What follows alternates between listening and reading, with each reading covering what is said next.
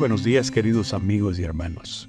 El pensamiento devocional para hoy 16 de noviembre de 2023 se titula Yo me acercaré a Dios.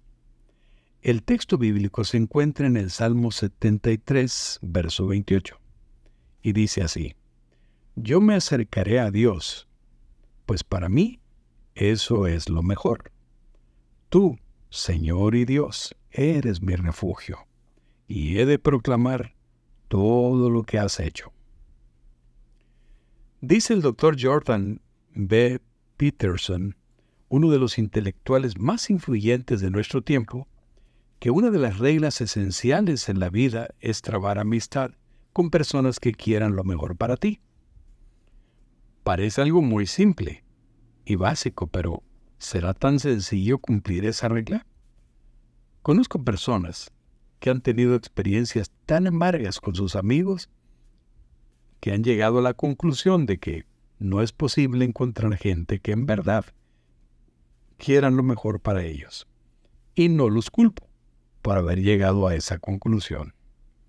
Si tú eres una de esas personas, si tus amigos terrenales lamentablemente no han demostrado que quieran lo mejor para ti, debes saber que tienes un amigo en los cielos que sí está interesado en que te vaya bien durante todo tu paso por esta tierra.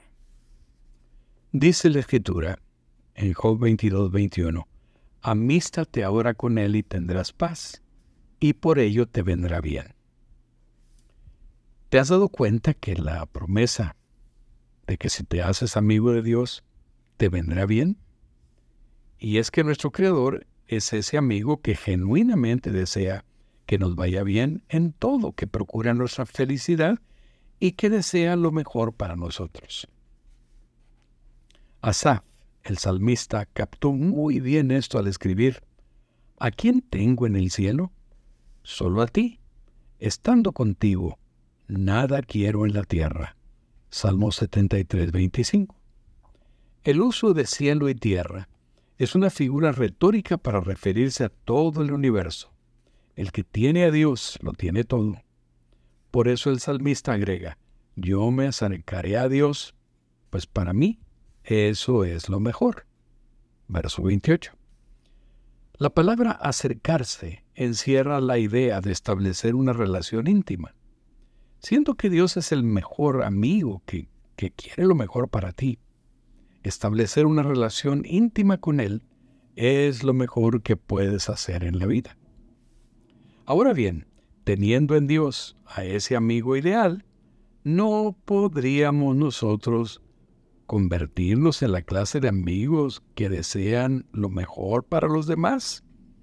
¿No crees que tener un amigo en el cielo debiera convertirnos en verdaderos amigos de nuestros congéneres aquí en la tierra? Yo creo que sí. Modificando un poco la propuesta de Peterson, podríamos decir que una de las reglas esenciales de la vida es acepta a Dios como el amigo que quiere lo mejor para ti y conviértete tú en el amigo que quiere lo mejor para alguien. Que las dos cosas ocurran es lo mejor en nuestra vida. Que esa sea tu decisión y que la bendición de Dios te acompañe en este día.